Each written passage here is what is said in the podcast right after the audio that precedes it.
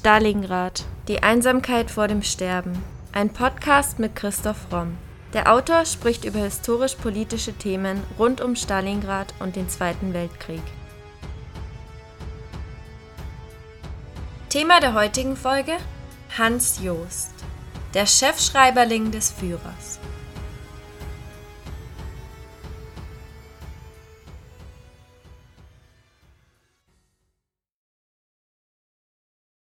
Der Schriftsteller Hans Joost stieg nach dem Ersten Weltkrieg in die nationalistische Bewegung auf und wurde ein enger Freund von Josef Goebbels, dem wohl einflussreichsten Propagandisten der Nazis. Gegenüber seinem Mentor Arthur Kutscher bemerkte Joost einmal Ich bin erschüttert vom Verfall dieser Tage. Das Volk ist Spielball parteipolitischer Spekulation. Die Juden halten das Volk im Gängelband. Doch seine wohl bekannteste Äußerung Nein, Zehn Schritte vom Leibe mit dem ganzen Weltanschauungssalat. Hier wird scharf geschossen. Wenn ich Kultur höre, entsichere ich meinen Browning. Legt er einem seiner Charaktere im Theaterstück Schlageter in den Mund und macht damit seine Verachtung für die kulturelle Vielfalt unmissverständlich. Als Präsident der Reichsschriftumskammer wandte er sich dann ganz in diesem antisemitisch-nazi-ideologischen Sinne auch unliebsamen Autoren und Werken zu. Seine Geschichte erzählen wir in der heutigen Podcast-Folge.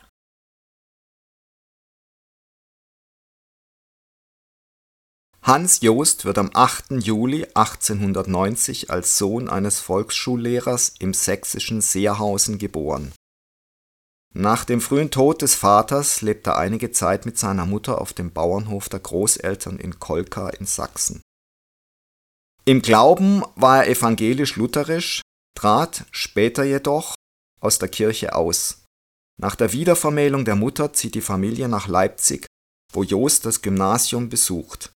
In der Schule zeigt er Schwächen in Grammatik und Orthographie, also es sieht zunächst nicht nach einer Schriftstellerkarriere aus. 1907 strebt Jost zunächst eine missionarische Tätigkeit an.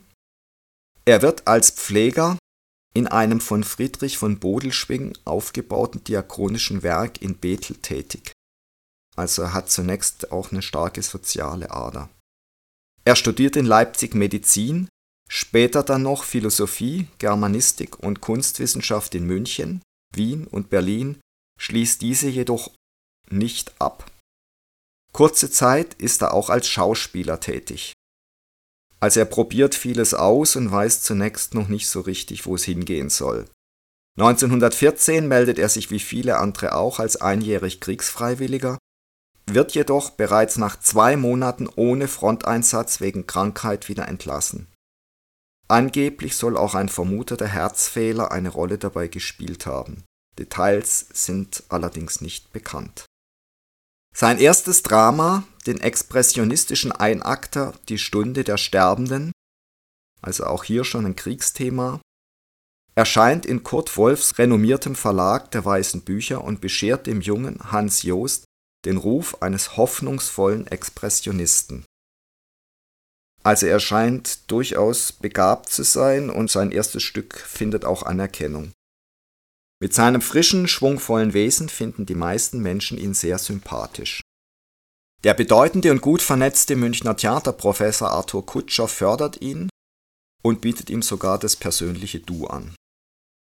1915, mit 25 Jahren, heiratet er die vermögende Johanna Feder, eine Tochter aus einer Nürnberger Patrizierfamilie. Mit ihr bekommt er 1920 seine Tochter Christa, die später Ärztin werden wird. Ab 1916-17 lebt Joost als freier Schriftsteller und ist gelegentlich als Regieassistent und Rezensent tätig. Bis 1918 verfasst er an die 30 Rezensionen und etwa zwei Dutzend unselbstständige literarische Beiträge. In der frühen Phase seines Schaffens publiziert Joost zunächst im linkspazifistischen Milieu um Franz Pfemferts Aktion. Mit seinem Stück Der Einsame über den Dramatiker Christian Dietrich Krabbe gelingt ihm der angestrebte Durchbruch als Theaterschriftsteller. Dieses Stück weist über den expressionistischen Gestus hinaus bereits völkische und antisemitische Elemente auf und veranlasst den jungen Bertolt Brecht ein Jahr später, 1918, gleichsam als Gegenentwurf äh, zu Joosts Stück sein erstes Bühnenstück Baal zu schreiben. Joost und Brecht kannten sich da schon persönlich. Der acht Jahre jüngere Brecht sucht viel Kontakt zu Joost, vermutlich aber wohl eher wegen dessen Kontakten, da er teilweise Joosts Werke wie das Krabbe-Drama vehement ablehnt. Bei Lesungen soll Joost als Leser seiner eigenen Werke elektrisierend gewirkt haben. So sagt Manfred Hausmann, einer der Doktoranden von Kutscher über ihn, Joost agierte, er verkörperte in kaum zu überbietender Unmittelbarkeit, sprach Sätze, die nur so zuckten vor Leben und Gegenwart.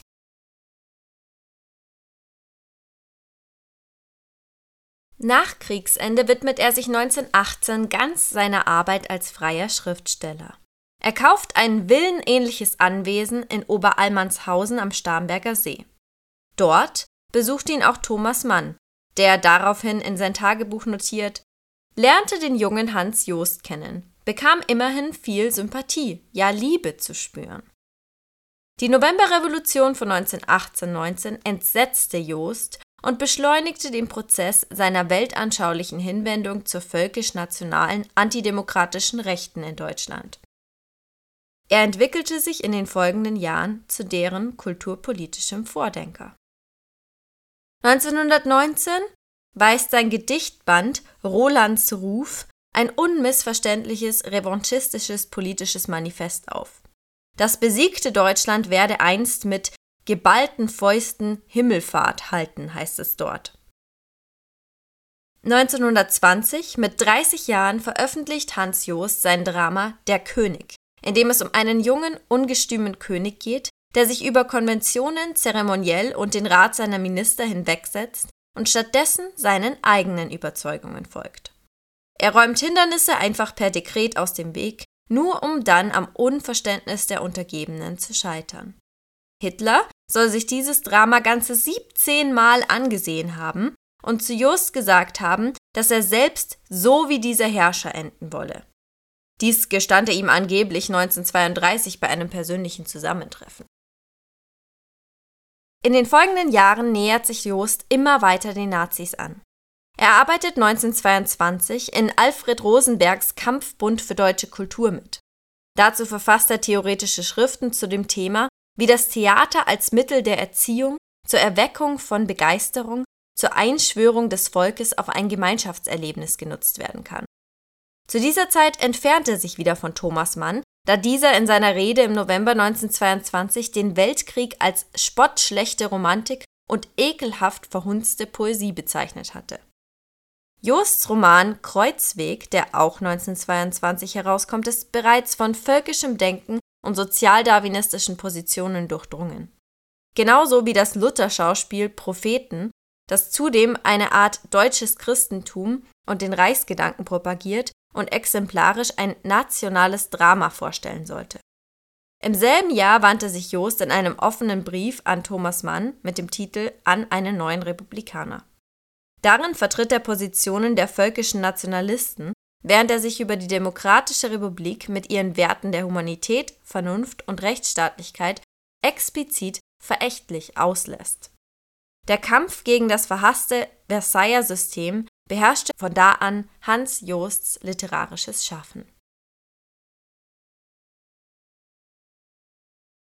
Man sieht, dass bei Jost wie bei vielen anderen auch der verlorene Erste Weltkrieg die daraus resultierenden Revolutionen, der Fall Deutschlands, dass das ein Trauma war, das das weitere politische Handeln bestimmt hat und dass hier aus einem jungen Mann, der erstmal eigentlich im linken Milieu angesiedelt war und eigentlich Pazifist war, dass diese Ereignisse aus diesem Menschen einen überzeugten Nationalsozialisten gemacht haben. Und das, da ist Joost nur ein Beispiel für ganz viele. Stücke wie Propheten und das Erfolgsdrama Thomas Paine dokumentieren Joosts Annäherung an die völkisch-nationalistische Ideologie. In der Weimarer Republik genießt er den Ruf eines markanten Schriftstellers der politischen Rechten. Seine Werke werden in Deutschland gefeiert, in anderen Ländern werden sie als simpel und uninteressant abgestempelt. Während er in Deutschland also genau den Nerv der Zeit trifft, heißt es zu Thomas Paine nach der Aufführung im McDouglas Street Playhouse in New York a singularly dull and declamatory piece of work.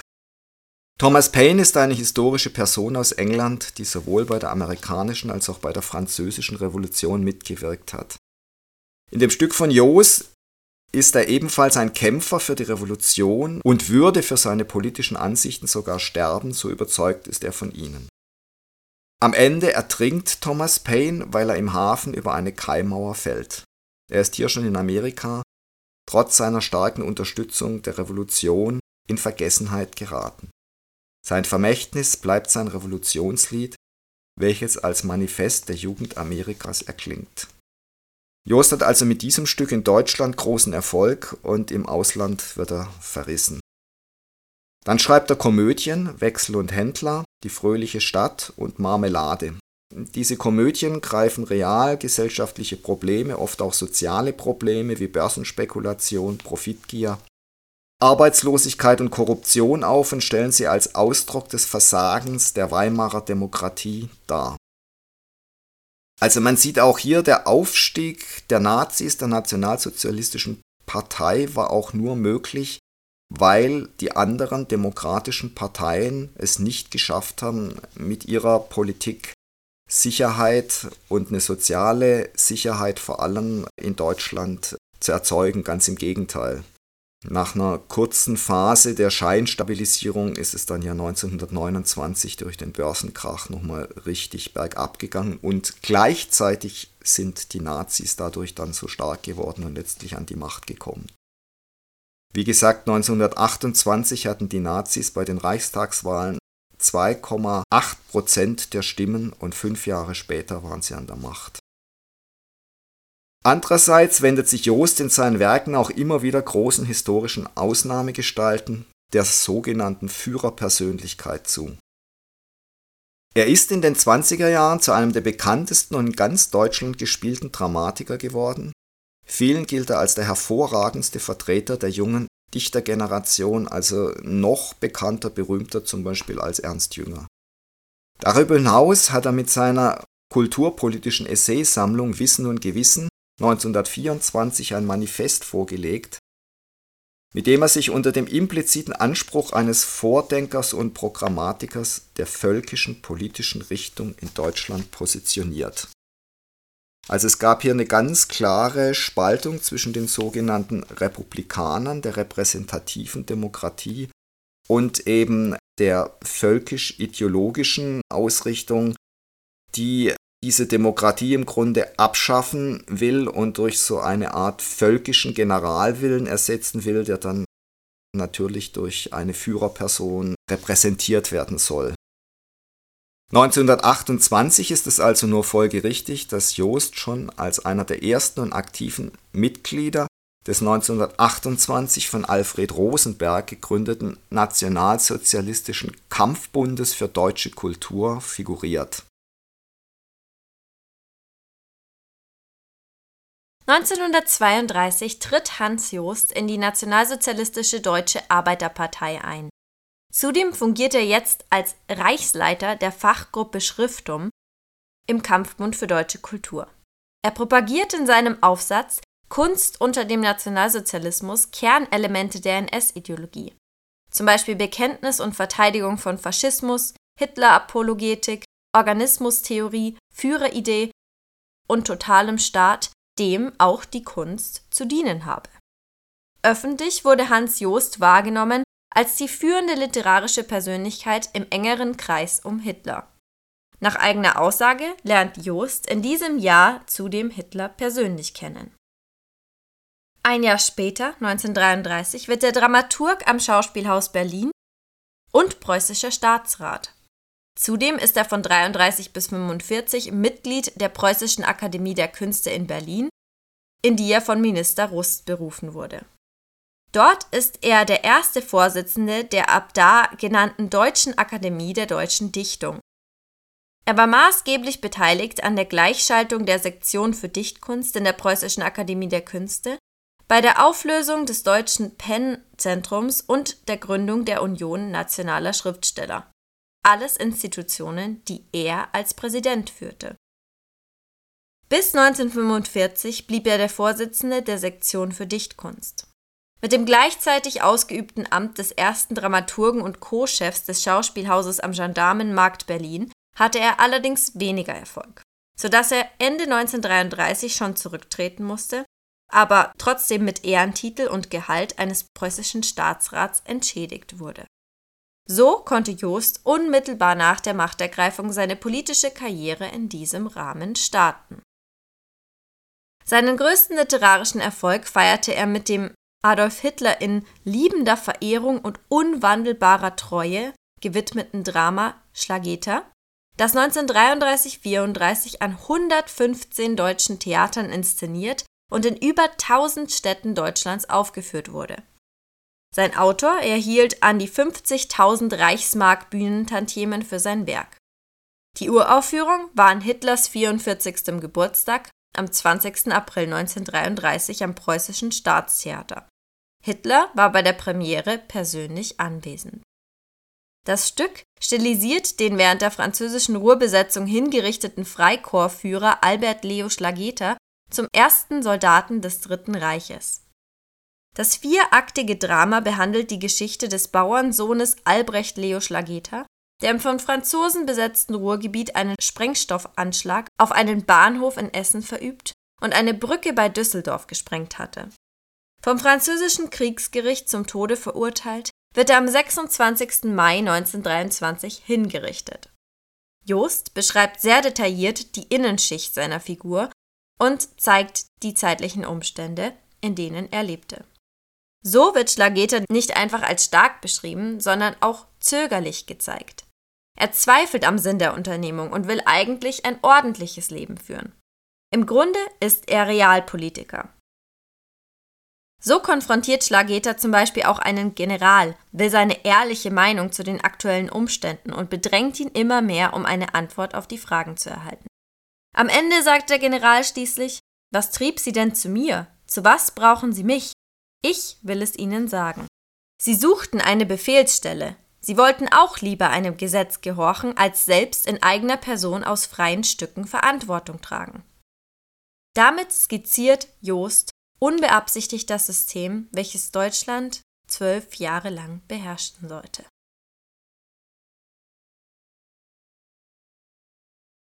Joost schrieb drei Jahre lang an seinem bekanntesten Werk, das zu dem Kultdrama des Nationalsozialismus avancierte.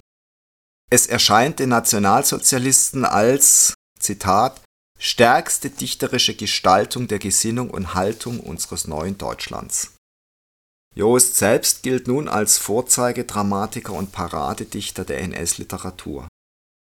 In seinem Essay Standpunkt und Fortschritt bezieht er wieder Stellung und vertritt Hitlers Ideologien.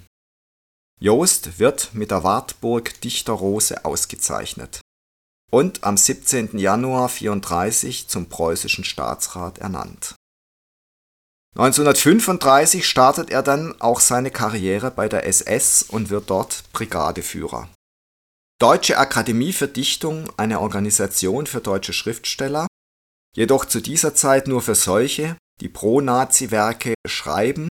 Auch dort wird Jost dann von Josef Goebbels zum Präsidenten der Reichsschrifttumskammer ernannt und dieses Amt behält er bis 1945. Die Reichsschrifttumskammer ist für die Säuberung des Schrifttums von allen artfremden und volksschädlichen Schriftstellern verantwortlich in dieser einflussreichen Position besitzt Joost im literarischen Bereich eine Machtposition, die es ihm erlaubt, entscheidend bei der Gleichschaltung der deutschen Literatur und Theaterszene mitzuwirken. Damit avanciert Joost zu einem führenden Kulturfunktionär des NS-Regimes, der Schriftsteller, Verleger und Buchhändler auf die Totalitätsansprüche der neuen Staatsführung verpflichtet, welcher in fanatischem Gehorsam zu dienen sei Er verantwortet die Entjudung der Reichsschriftungskammer, umfassende Zensurmaßnahmen und die Disziplinierung bzw. den Ausschluss unliebsamer Kammermitglieder. Zugleich verfasst Jost Propagandatexte wie Maske und Gesicht, Reise eines Nationalsozialisten von Deutschland zu Deutschland 1935 und Fritz Tod Requiem 1943, ein Nachruf auf Fritz Tod, den Leiter der Organisation Tod. Von einer geplanten mehrbändigen Saga des Großgermanischen Reiches, die den deutschen Eroberungskrieg im Osten verherrlichen sollte, erschien lediglich ein Band. Seit 1935 jetzt Mitglied der SS, war Jost im Zweiten Weltkrieg regelmäßiger Gast in der Feldkommandostelle des Reichsführers SS Heinrich Himmler, mit dem ihn seit den frühen 30er Jahren eine enge Freundschaft verbindet. Er hat also ein untrügliches Gespür, sich genau an die Leute ranzuwanzen, die eben besonders mächtig sind und ihm eine besonders gute Karriere ermöglichen können. Er bekommt den Preis der NSDAP für Kunst und Wissenschaft und erhält auf dem Reichsparteitag in Nürnberg den erstmals verliehenen Preis der NSDAP für Kunst und Wissenschaft. 1937 gibt es dann auch noch das Olympia-Ehrenzeichen zweiter und erster Klasse. Und 1937, also relativ spät, tritt er dann aus der Kirche aus. 1938 geht der Ordensregen weiter es gibt die Medaille zur Erinnerung an den 13. März 38, umgangssprachlich auch Ostmark-Medaille genannt. Eine nicht-militärische Medaille für politische Dienste bei der Eingliederung von Österreich. 1939 erhält Jost dann den Deutschen Nationalpreis für Kunst, der kriegsbedingt nicht physisch verliehen wurde, und begleitet Himmler, mit dem er sich eben angefreundet hat, in die eroberten Gebiete Mitteleuropas. In Berlin plant er im Auftrag von Joseph Goebbels eine antibritische Hörspiel- und Filmreihe. Im gleichen Jahr bekommt er dann auch noch die Goethe-Medaille für Kunst verliehen, eine Angelegenheit, bei der Goethe sich im Grab umgedreht haben durfte 1941 gibt es dann auch den Kantate-Dichterpreis der Reichsmesse Stadt Leipzig, eine ausgesprochen ideologisch konnotierte Auszeichnung.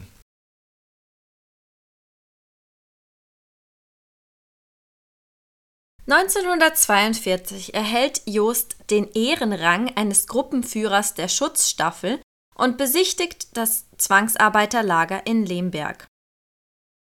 Lemberg gehört zur heutigen Ukraine und ist etwa 70 Kilometer von der polnischen Grenze entfernt. Die parallele Karriere in der SS, so sagen manche Historiker, sei ein Freundschaftsdienst Himmlers gewesen, ein Ehrenamt ohne Funktionen quasi, das Jost aber bis in die höchsten Generalsränge führte. Als SS-Gruppenführer nahm Jost auch an der berüchtigten Führertagung in Posen am 4. Oktober 1943 teil, zu der Himmler geladen hatte um seine Getreuen über den Vollzug des Holocaust zu informieren. Josts Freundschaft mit Heinrich Himmler scheint eine für beide Seiten in Maßen befruchtende Symbiose zwischen Dichter und Herrscher unter den Bedingungen des totalitären Staates gewesen zu sein.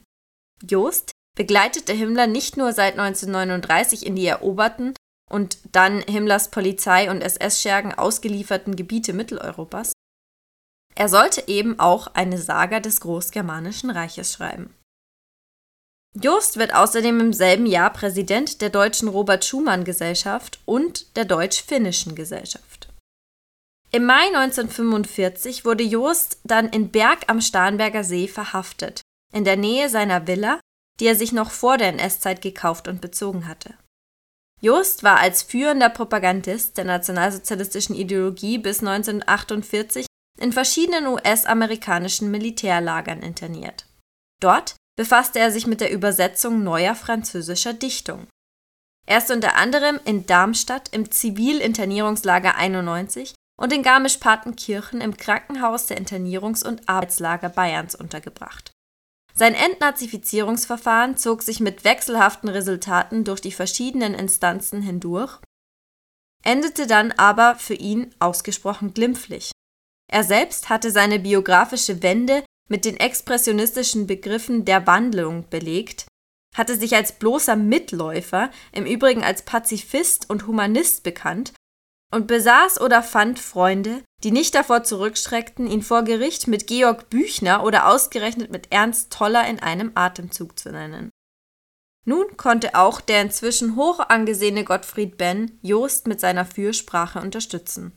Eine führende Stellung im NS-Staat wurde jedenfalls stets dementiert. So wird Jost im Laufe des Verfahrens am 7. Juli 1949 tatsächlich von einer Münchner Spruchkammer zunächst als Mitläufer eingestuft, dann aber wird Jost in einem von ihm selbst angestrengten Berufungsverfahren als Hauptschuldiger zu dreieinhalb Jahren Arbeitslager verurteilt und mit zehnjähriger Berufsbeschränkung und damit auch Publikationsverbot belegt. Also da schießt er sich selber ins Bein, weil er da in Berufung geht nach einem unglaublich milden Urteil. 1951 wird Jost dann von der Spruchkammer nur noch als Belasteter eingestuft. So kann Jost noch bis kurz vor seinem Tod 1978 unbehelligt in seinem Anwesen am Starnberger See leben. Ein letzter Roman 1955 blieb allerdings erfolglos. In der Bundesrepublik kann Jost schriftstellerisch nicht mehr Fuß fassen. Er schreibt seit 1952 unter dem Pseudonym Odemar Oderich Gedichte für die Edeka-Kundenzeitschrift Die kluge Hausfrau. Nach seiner Haftentlassung erscheint der Roman Gesegnete Vergänglichkeit, der ohne Erfolg bleibt.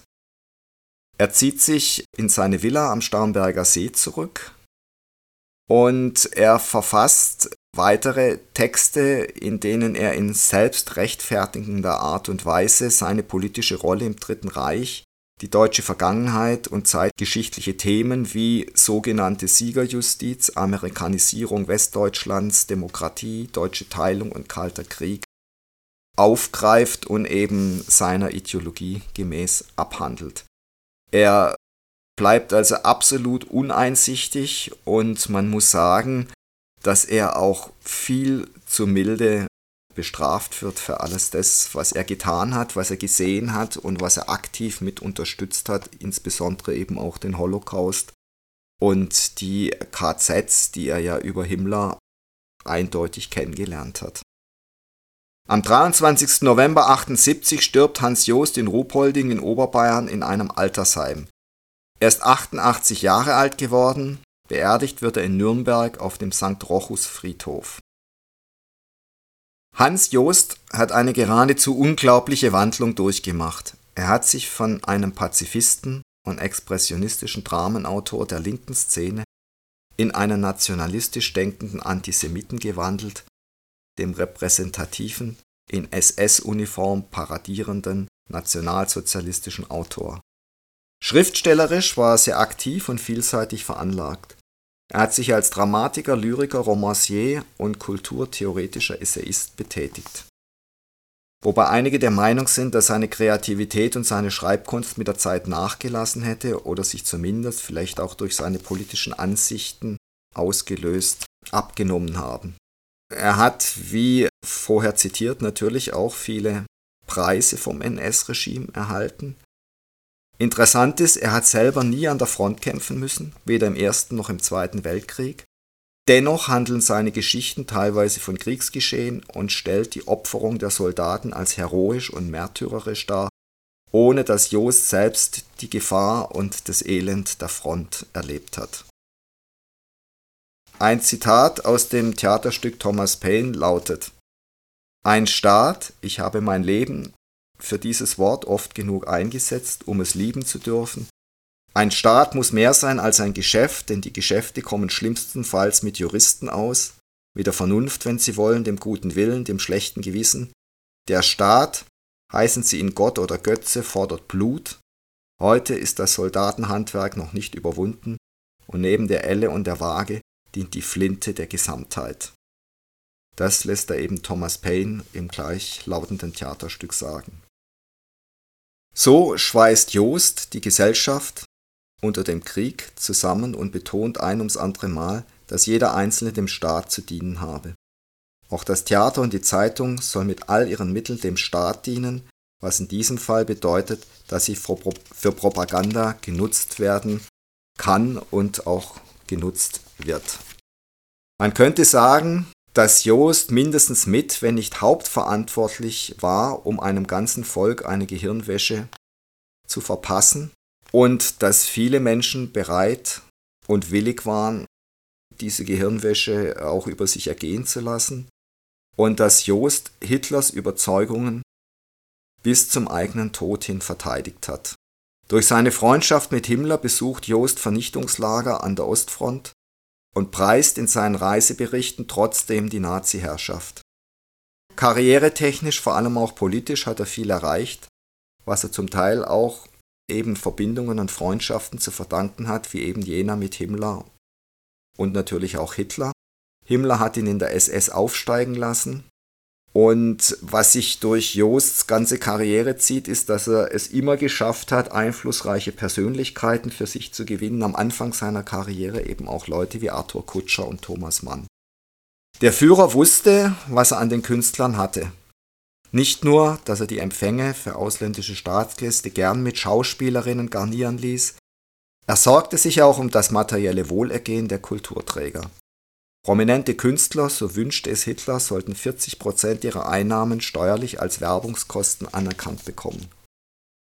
Nicht nur mit Geld lockte der NS-Staat, sondern auch mit dekorativen Titeln wie Staatsschauspieler, Staatsschauspieldirektor, Generalintendant, Staatsballettmeister die nun nicht mehr nur eine Funktion bezeichneten, sondern vielmehr lebenslang gelten sollten.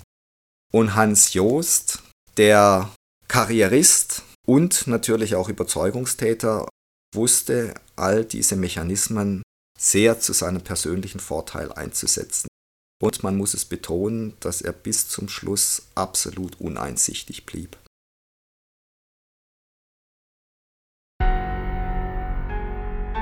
Das war Folge 179 unseres Podcasts Stalingrad, die Einsamkeit vor dem Sterben.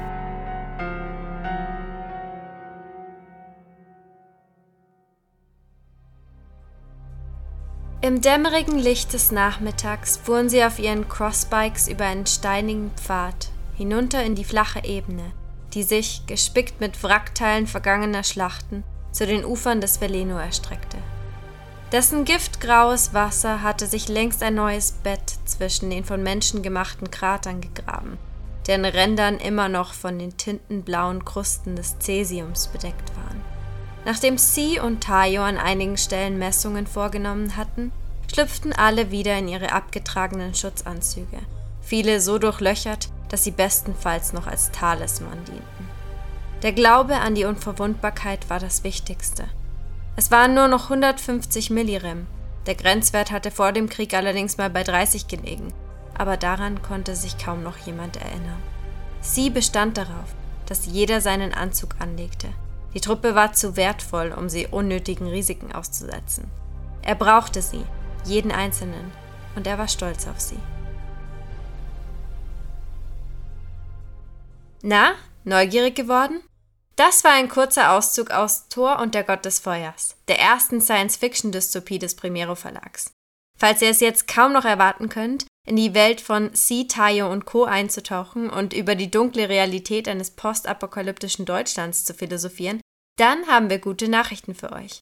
Das E-Book von Thor und der Gott des Feuers gibt es statt für sonst 9,99 jetzt für nur 5,99.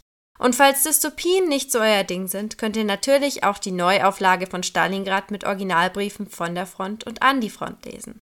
Weitere Infos zu unseren Büchern findet ihr auf www.primeroverlag.de oder bei Instagram unter primero-verlag.